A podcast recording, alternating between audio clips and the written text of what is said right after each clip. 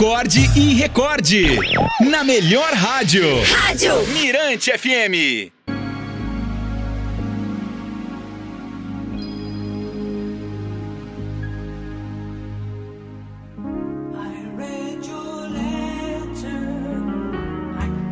A historinha de hoje é sugestão aqui da Flor Nunes, lá do grupo das historinhas. Primeiro passo. Se você teve a oportunidade de conversar com alguém que está à beira da morte, é provável que tenha ficado impressionado com a quantidade de mágoas que uma pessoa acumula ao longo da vida.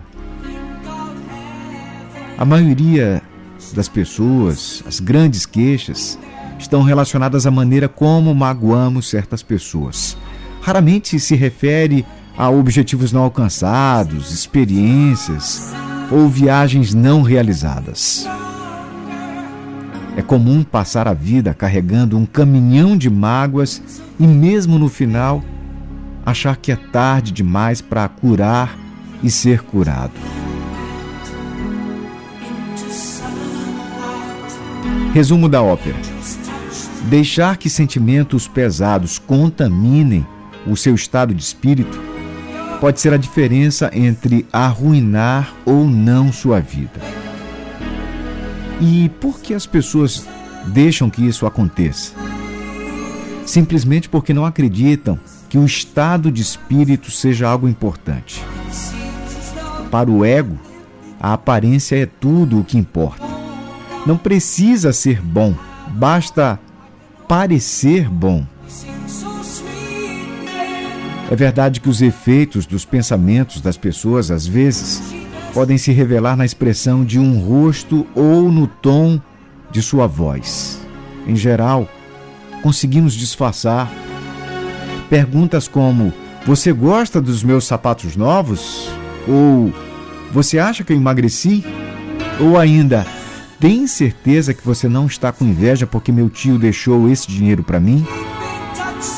merecem, em geral, respostas educadas, mas não necessariamente verdadeiras. Dizer coisas como desembuche, despeje, alivie o peito ou lave a alma não purifica a mente de ninguém, apenas fere os sentimentos das pessoas. Há quem use a sinceridade como uma forma de aliviar sua própria dor contar às pessoas como você as traiu e fazer duras autocríticas funciona de fato como um alívio momentâneo, especialmente para quem está ouvindo o desabafo. À primeira vista, parece que quem errou está assumindo a responsabilidade, mas na prática é o contrário.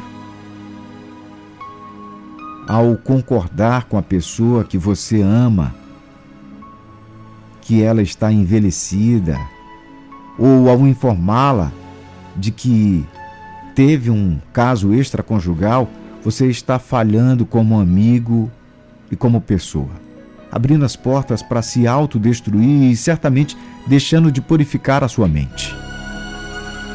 Quando desabafa em cima dos outros, observe que o problema ganha vida própria e parece escapar de suas mãos se o seu ego está em ebulição e você percebe que está novamente a ponto de menosprezar, criticar, trair, censurar ou reprimir alguém, mude o rumo da conversa.